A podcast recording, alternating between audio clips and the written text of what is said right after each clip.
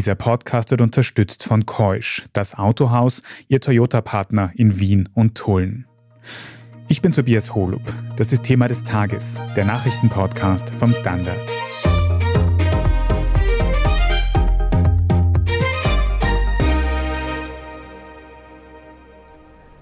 God save the King! God save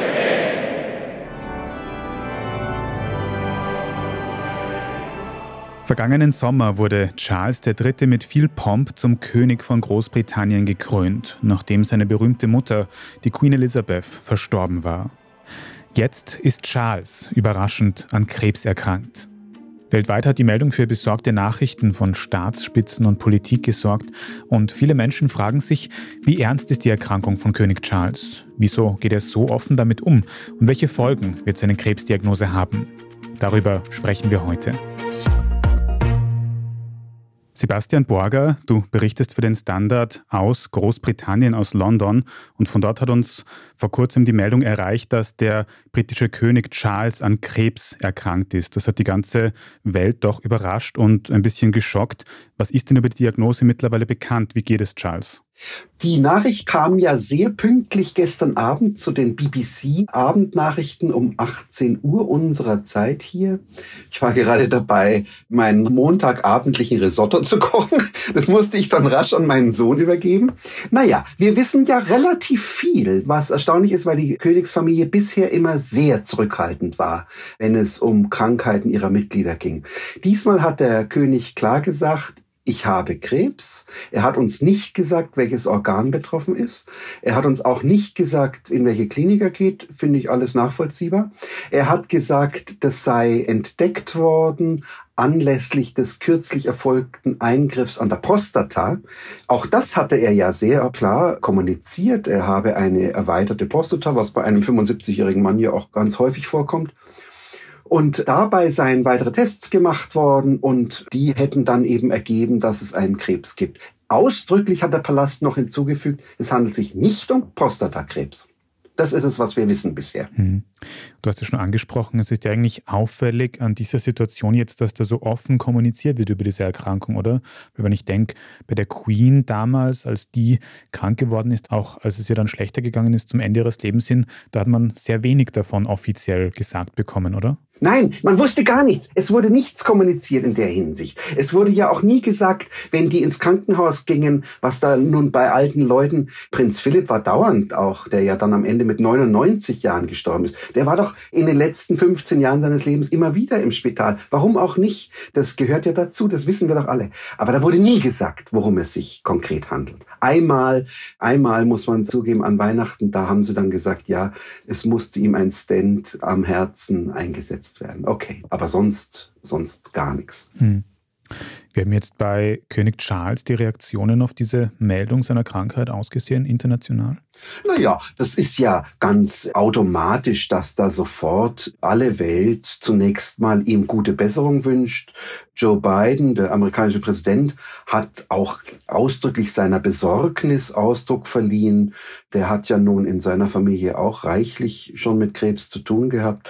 Es gibt entsprechende Mitteilungen des australischen Premierministers Anthony Albanese, mal von unseren hiesigen Politikern ganz zu schweigen. Die haben natürlich auch alle sofort gesagt, gute Besserung, Ihre Majestät, und haben versucht auch, naja, ein bisschen Optimismus zu verbreiten, zum Teil auch ausdrücklich gesagt, ganz toll, dass Sie das so öffentlich kommunizieren. Das ist übrigens ja auch der Tenor von Krebs Wohlfahrtsorganisationen, auch aus aller Welt, die sagen, wahnsinnig wichtig, wenn so prominente Leute über so eine Diagnose reden und wie ja der Palast mitgeteilt hat, jetzt der Behandlung positiv entgegengehen, weil doch viele Krebskranke sich isoliert fühlen. Natürlich auch da sie nun mit ihrer Mortalität konfrontiert sind, schnell mal in Depressionen, in Zorn verfallen, was natürlich nach allem, was man weiß, doch der Psyche nicht hilft, sondern die Psyche, so positiv es geht, sollte die Psyche sein, um so einer Behandlung zum Erfolg zu verhelfen. An der Stelle will ich auch dazu sagen, auch wenn wir nicht konkret wissen, welche Art von Krebs König Charles hat, unsere KollegInnen in der Standard Gesundheitsredaktion haben zum heutigen Tag auch nochmal zusammengeschrieben, wie wichtig Vorsorgeuntersuchungen für verschiedenste Krebsarten sind und dass man da auf jeden Fall hingehen sollte. Also auf jeden Fall auf der Standard.at nachschauen und da nochmal informieren, werde ich auf jeden Fall auch machen heute am Abend noch. Aber Sebastian, du hast gesagt, Behandlung bei König Charles, weiß man schon, wie die jetzt aussehen soll, was ihn da erwartet? Jeder Laie denkt natürlich sofort, entweder es handelt sich um eine Chemotherapie oder es handelt sich um eine Bestrahlungstherapie. Das wird aber auch nicht ausdrücklich gesagt. Er muss mehrfach ins Spital, das ist eindeutig. Auch das lässt doch aber, glaube ich, soweit ich jetzt als medizinischer Laie informiert bin, nicht unbedingt Rückschlüsse zu darauf, um welche Therapie es sich handelt. Aber dass es mehrere Wochen dauern wird, das ist wohl eindeutig. Er hat ja sozusagen die Amtsgeschäfte na, er lässt sie nicht ruhen, kann man nicht sagen, aber er nimmt sich von allen öffentlichen Terminen zurück. Gleichzeitig wird ja kommuniziert, er werde weiterhin die Akten lesen und er werde auch weiterhin, also die Audienzen mit dem Premierminister, die ja wichtig sind, werde er auch weiterhin wahrnehmen. Mhm. Das wollte ich dich als nächstes fragen. Das heißt, große Entscheidungen, so ganz wichtige Unterschriften, die können jetzt während dieser Behandlung wahrscheinlich nicht von ihm getroffen werden, oder? Ja, doch. Es ist doch, glaube ich, kann man ruhig sagen, bei Krebsbehandlungen heutzutage längst nicht mehr so, dass die Patienten dabei völlig sozusagen sich von allem anderen Vorgängen verabschieden müssen, sondern da gibt es sicherlich Unwohlsein, wahrscheinlich auch mehr Schlafbedürfnis, Appetitlosigkeit, Haarausfall und so weiter. Das ist ja all das, was wir bei Menschen in unserem Umfeld beobachten müssen. Aber das heißt doch nicht, dass ein Staatsoberhaupt nicht draufschauen kann, was da von der Regierung gerade gemacht wird und im Zweifelsfall die entsprechenden Unterschriften leisten kann, wenn das Parlament ein neues Gesetz verabschiedet. Das halte ich für unproblematisch. Würde dieser Fall eintreten, dann müsste er sogenannte Staatsberater benennen und per Unterschrift auch ernennen. Und wer die dann wären, schauen wir uns gleich noch an. Wir sind gleich zurück.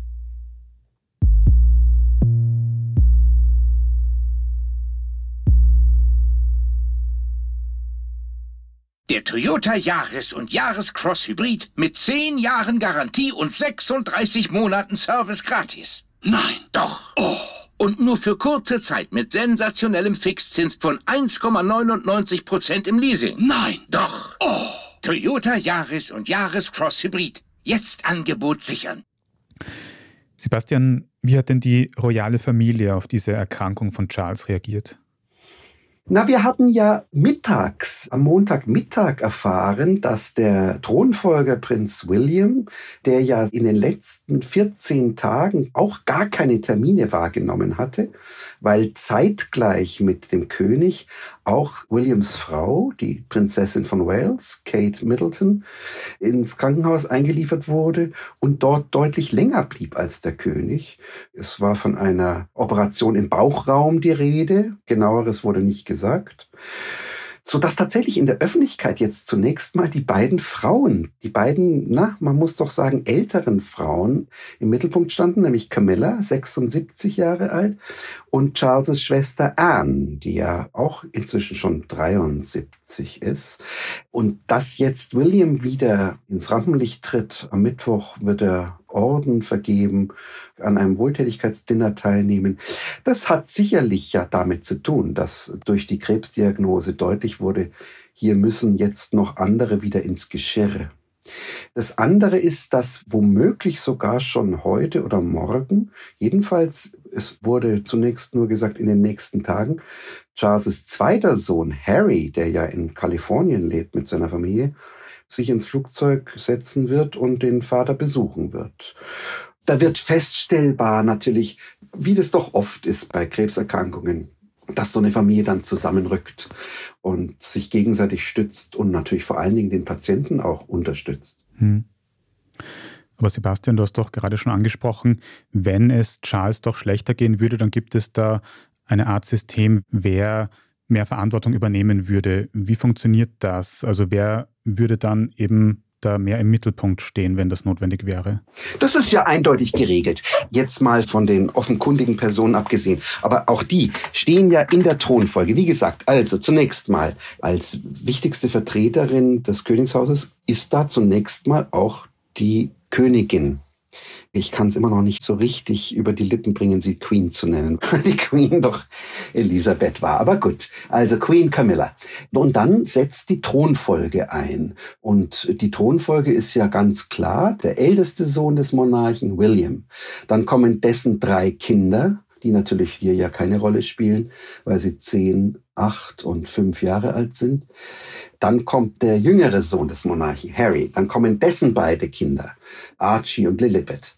Und dann kommt aber nicht etwa, wie man normalerweise vermuten würde, eben Anne, die ja die Zweitgeborene von Elisabeth II. war, sondern, weil es sich um eine männliche Nachfolge handelt, die Männer haben Priorität vor den Frauen, hatten sie jedenfalls bisher. Dann kommt der famose Prinz Andrew, dem natürlich der Sexskandal mit Brian Epstein wie ein Mühlstein um den Hals hängt. Und nach Andrew käme dann dessen ältere Tochter Eugenie. Jetzt sagen wir mal so, es war schon in den letzten Monaten davon die Rede, dass im Falle einer tatsächlichen, na wie soll man sagen, eines Rücktritts des Königs, dass er sich sozusagen ganz zurückziehen muss und eine Regentschaft ausgerufen werden muss, dass dann als Staatsberater seine beiden anderen Geschwister herangezogen würden, nämlich Anne und der jüngere Bruder Edward, der ja vom Vater den Titel des Herzogs von Edinburgh geerbt hat. Aber zunächst mal sind natürlich mit Camilla und William stehen ja zwei gesunde und ihrer geistigen Kräfte fähigen Menschen zur Verfügung. Die braucht es, um den König sozusagen bei Staatsgeschäften, etwa Unterschriften, etwa Auflösung des Parlaments zu vertreten. Hm. Also Im Mittelpunkt stehen erstmal Camilla, die Frau von Charles, und William, der Sohn von Charles. Und was für ein Standing haben die beiden, Camilla und William, in Großbritannien? Wie werden die wahrgenommen? Na, Camilla wächst den Briten doch, glaube ich, zunehmend ans Herz. Die hatte ja eine schwere Zeit, weil sie von den Leuten als Rivalin der verehrten Prinzessin Diana wahrgenommen wurde, die ja Charles in erster Ehe geheiratet hatte und die auch die Mutter der beiden Kinder William und Harry ist, war, die dann bei einem Verkehrsunfall in Paris ums Leben kam 1997. Und da war Camilla total unten durch bei der Bevölkerung. Sie scheint aber eben doch die Frau seines Lebens zu sein und das hat sich der damalige Prinz und jetzige König hartnäckig erkämpft. Er will sie an seiner Seite haben. Er will sie seine Frau nennen dürfen. Das kann er seit 2005, konnten sie dann endlich heiraten. In beiden Fällen die zweite Ehe.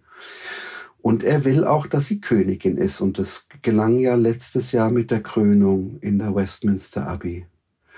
Ich sehe sie als wichtige Figur. Ich sehe aber natürlich auch, dass sie 76 ist und dass sie nun als lebenslange Raucherin sicherlich insgesamt von ihrer Gesundheit her in keinem so guten Zustand ist wie etwa der König selbst, der ja eigentlich als kerngesund gilt, von Rückenbeschwerden abgesehen. William ist der Thronfolger. Ich meine, der ist unumstritten 41 Jahre alt, junger Familienvater. Er hat ja eben immer gesagt, ich möchte, soweit es irgend geht, das Familienleben nach vorne stellen, den Kindern ein möglichst normales Aufwachsen ermöglichen. Das ist halt nun nicht gegeben. Da muss er stärker jetzt ran. Das nützt alles nichts.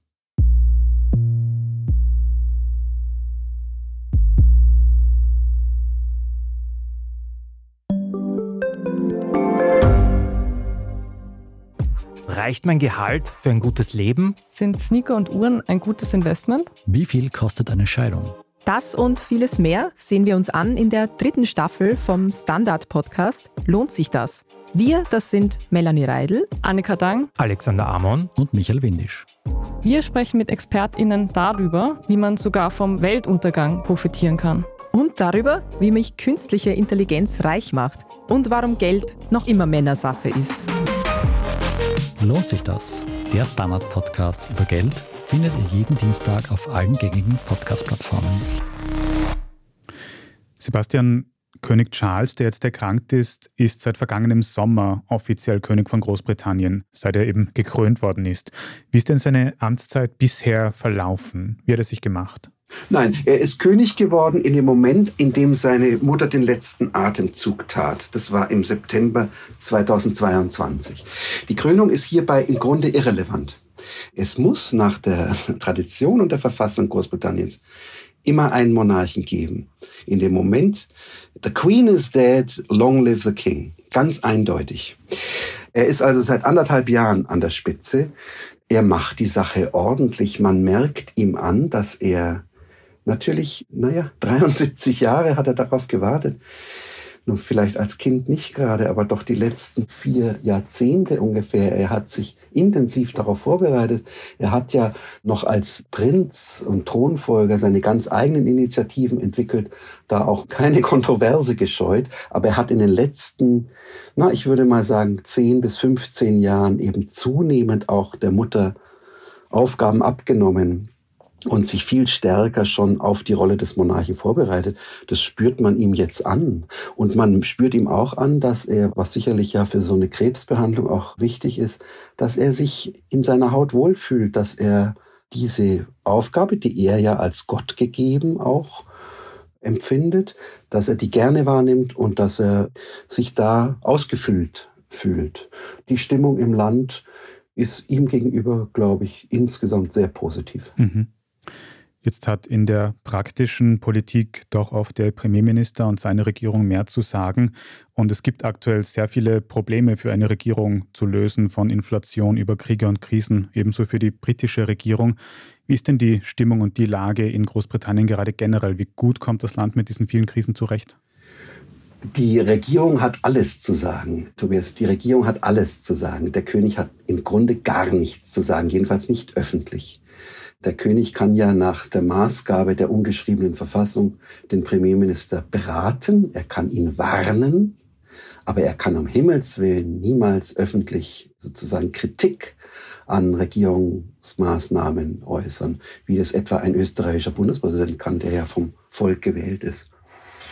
Die Regierung hat es schwer. Das ist ja eine im 14. Jahr stehende konservative Regierung mit mittlerweile dem, ich kann schon fast nicht mehr zählen, ich glaube fünften Premierminister, Rishi Sunak, der gar nicht gut ankommt bei den Leuten. Es hat auch den Eindruck, als wolle er sich eigentlich nur jetzt noch einige Monate im Amt halten, ehe die in diesem Jahr, allerspätestens im nächsten Januar, die Wahl ansteht. Und alle Umfragen deuten eigentlich darauf hin, dass diese Wahl von Labour gewonnen werden wird. Insofern ist dies eine Regierung auf Abruf, die auch gar keine irgendwie nach vorne weisenden Initiativen mehr unternimmt. Hm. So ab dieser politisch instabilen Lage hat dann doch vielleicht der König wieder eine größere symbolische Rolle, um das Land zusammenzuhalten. Und wenn wir zu Charles jetzt nochmal zurückkommen, dann war eine der ersten Fragen, die ich mir gestellt habe, als ich von dieser Erkrankung gehört habe, wie hat denn da die Bevölkerung von Großbritannien reagiert? Weil damals, als die Queen verstorben ist, da hat es ja sehr, sehr viele starke und liebevolle Reaktionen gegeben, oder? Das scheint mir ähnlich zu sein. Also da ist ja die Sympathie mit einem Kranken zunächst mal, auch die, wie gesagt, Hochachtung vor jemandem, der offen darüber relativ offen, muss man ja sagen, relativ offen über diese Erkrankung spricht da ist auch die grundsätzlich vorhandene, doch in weiten Teilen der Bevölkerung vorhandene Anteilnahme an der Monarchie, auch das Gefühl, dass sie mit der Monarchie alles in allem gut bedient sind. Da hat es ja dann mal so Streitereien um die Finanzen gegeben. Es gibt natürlich Missmut über Prinz Andrews Verwicklung in diesen Sexskandal in New York. Es gibt bei den Jüngeren und gerade bei Angehörigen ethnischer Minderheiten auch schon immer noch eine Verstimmung, dass es nicht gelungen ist, Prinz Harry und seine Frau Meghan Markle so in die Königsfamilie einzubinden, dass es, dass da ein gedeihliches Zusammenwirken möglich war. All das dennoch, würde ich sagen, die Briten sind und bleiben ganz überwiegend Royalisten und fühlen sich auch mit dem König gut aufgehoben. Insofern sehe ich da eigentlich eher jetzt ein Anwachsen der Zustimmungswerte. Du hast mir vielleicht meine nächste Frage jetzt schon vorweggenommen. Es hat ja beim Tod von Queen Elizabeth danach Diskussionen gegeben um die Zukunft der britischen Monarchie. Das heißt aber, so wie ich das verstehe, du machst dir jetzt rund um diesen unsicheren Zustand von König Charles keine Sorgen über die Zukunft des Königshauses in Großbritannien. Die Diskussion war ja auch weitgehend beschränkt auf die na, Minderheit der Bevölkerung, den Umfragen entsprechend von ungefähr 15 bis 20 Prozent, die eigentlich relativ konstant immer sagen, nee, also wir finden eigentlich es nicht mehr zeitgemäß, eine Königin oder einen König zu haben. Und das ist manifest geworden in den Tagen nach der Amtsübernahme im September 22 und dann am Tag der Krönung im Mai 23, weil da diese Lobbygruppe Republic, äh, die die sozusagen ihr, ihr Ziel im Namen trägt, vergleichsweise lautstark aufgetreten ist. Das hat sie zu Zeiten der Queen nicht gemacht, weil doch der Respekt vor dieser sehr alten Dame einfach das verboten hat. Ich habe den Eindruck, ich habe in den letzten Wochen und Monaten von diesen Menschen, von der Republik jedenfalls auch nichts mehr gehört, was meinen Eindruck auch bestätigt, dass König Charles doch bei den Leuten offenbar gut ankommt und dass da die Monarchiegegner gar keinen richtigen Ansatz finden, um jetzt etwa weiter zu protestieren. Und natürlich würden sie auch jetzt in diesen Tagen nicht sagen, na komm, weil der König krank ist, putzen wir jetzt die Monarchie weg. Das wäre ja in einer Art und Weise degutant, was ihrer Sache schaden würde, selbstverständlich. Nein, es ist ja eben auch durch den Thronfolger William, durch dessen offenbar nach außen hin jedenfalls doch intakte Familie mit den drei Kindern, von denen der dann sozusagen anstehende Thronfolger George jetzt zehn Jahre alt ist, ist ja die Monarchie auf Jahrzehnte hinaus gesichert. Also ich, nein, ich sehe da keine, ich sehe da keine Diskussion am Horizont, in keiner Weise. Man hat heute schon gemerkt, dass ich nicht der große Experte für die britischen Royals bin. Deswegen bin ich sehr froh, dass wir beim Standard dich haben, um eben alles rund um diese Erkrankung von König Charles jetzt auch einzuordnen. Bleibt uns nur noch Charles gute Besserung zu wünschen und dir, Sebastian Borger, vielen Dank, dass du heute auch im Podcast warst. Ja, große Freude, wie immer.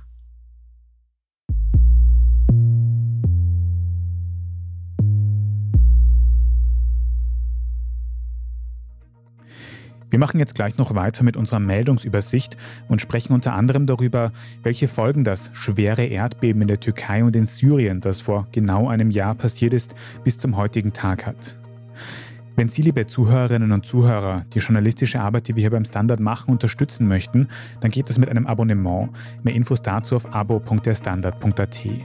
Und wenn Sie Thema des Tages ganz besonders unterstützen möchten, dann nominieren Sie uns doch für den Ö3 Podcast Award. Mehr Infos dazu in der Beschreibung zu diesem Podcast. Vielen Dank für jede Unterstützung und bis gleich. Der Toyota Yaris und Yaris Cross Hybrid mit 10 Jahren Garantie und 36 Monaten Service gratis. Nein. Doch. Oh. Und nur für kurze Zeit mit sensationellem Fixzins von 1,99% im Leasing. Nein. Doch. Oh. Toyota Yaris und Yaris Cross Hybrid. Jetzt Angebot sichern. Standard-Podcasts gibt es ja wirklich schon zu jedem Thema. Also fast jedem. True Crime. Thema des Tages. Lohnt sich das? Inside Austria. Serienreif. Besser leben. Rätsel der Wissenschaft. Edition Zukunft. Und, und, und. Aber nicht jeder hat die Zeit, das alles zu hören. Und manchmal möchte man sich einfach nur ein paar Minuten beschallen lassen. Ich bin Scholt Wilhelm. Und ich bin Margit Ehrenhöfer. Ab sofort bringen wir auch Highlights unserer Podcasts. Für zwischendurch, wenn mal weniger Zeit ist. Diese kurzen Ausschnitte nennen wir Shorts. So wie eine kurze Hose. Oder eine kurze Geschichte. Okay. Und Shorts vom Standard finden Sie jetzt überall, wo es Podcasts gibt. Und hier ist, was Sie heute sonst noch wissen müssen. Erstens, heute vor einem Jahr wurden die Türkei und Syrien von einem der schwersten Erdbeben der vergangenen Jahrzehnte erschüttert. Mehr als 50.000 Menschen sind dabei in der Türkei ums Leben gekommen. Knapp 7.000 Tote gab es im benachbarten Syrien. Und die Auswirkungen dieser Katastrophe sind noch bis heute spürbar. Der türkische Präsident Recep Tayyip Erdogan wollte innerhalb eines Jahres danach 300.000 neue Wohnungen für die Erdbebenopfer bauen. Das konnte bis jetzt aber nur zu einem minimalen Teil erfüllt werden. Bis heute müssen knapp 700.000 Menschen in behelfsmäßigen Containerdörfern oder Zelten leben. Und selbst wer eine neue Wohnung angeboten bekommt, muss dafür oft zum Beispiel seinen Grundbesitz in den zerstörten Gebieten offiziell und komplett aufgeben. Parallel dazu werden aktuell Prozesse gegen mehrere Bauunternehmer geführt, deren unsichere Bauweise zum Einsturz etlicher Gebäude im Zuge des Erdbebens beigetragen haben soll. Ein Ergebnis ist bei diesen Prozessen aber noch nicht in Sicht. Zweitens, die EU-Kommissionspräsidentin Ursula von der Leyen hat heute angekündigt, eine umstrittene Pestizidverordnung zurückzuziehen. Darin war vorgesehen, den Einsatz von chemischen Pestiziden in der europäischen Landwirtschaft um die Hälfte zurückzufahren. LandwirtInnen haben wegen höherer Kosten und geringerer Erträge laut Kritik geübt. Und auch im EU-Parlament hat der Vorschlag keine Mehrheit gefunden. Deshalb soll nun ein neuer Plan für die Reduktion von Pestiziden ausgearbeitet werden. Und drittens, in Genf in der Schweiz wird gerade an der Zukunft der Physik gearbeitet. Der Teilchenbeschleuniger am CERN-Institut ist ja jetzt schon weltberühmt und mit seinen 17 Kilometern Durchmesser nicht zu übersehen. Aktuell wird aber der neue Future Circular Collider, kurz FCC, geplant und der soll fast 100 Kilometer Durchmesser haben. Nach der Fertigstellung bis zum Jahr 2024 sollen in dem riesigen Tunnel Elektronenteilchen mit enormer Energie aufeinander geschossen werden und dadurch soll unter anderem erforscht werden, was es mit der vielen dunklen Materie auf sich hat, über die wir bisher noch sehr wenig wissen. Kritik gibt es an den Kosten des riesigen Beschleunigers in Höhe von rund 16 Milliarden Euro und an dem hohen Energieverbrauch, den das riesige Gerät mit sich bringt. Manche KritikerInnen meinen, dass man auch mit kleineren, günstigeren Experimenten ähnlich wichtige Fortschritte machen könnte. Mehr über diese hitzige Diskussion können Sie auf derstandard.at nachlesen und dort finden Sie dann noch gleich alles weitere Wichtige zum aktuellen Weltgeschehen. Wenn Sie jetzt noch nicht genug von Standard Podcasts haben, dann hören Sie in die neue Folge unseres Finanzpodcasts Lohnt sich das rein? Da geht es um die Frage, ob Bitcoin vielleicht wieder auf dem Aufschwung ist und was ETFs damit zu tun haben. Was dahinter steckt, hören Sie bei Lohnt sich das überall, wo es Podcasts gibt.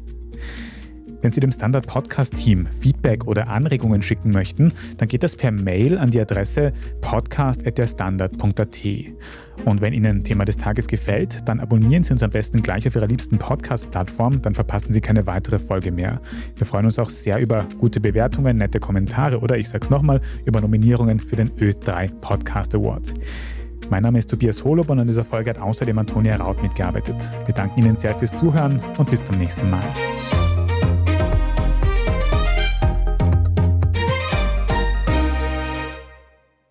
Der Toyota Yaris und Yaris Cross Hybrid mit 10 Jahren Garantie und 36 Monaten Service gratis. Nein, doch. Oh.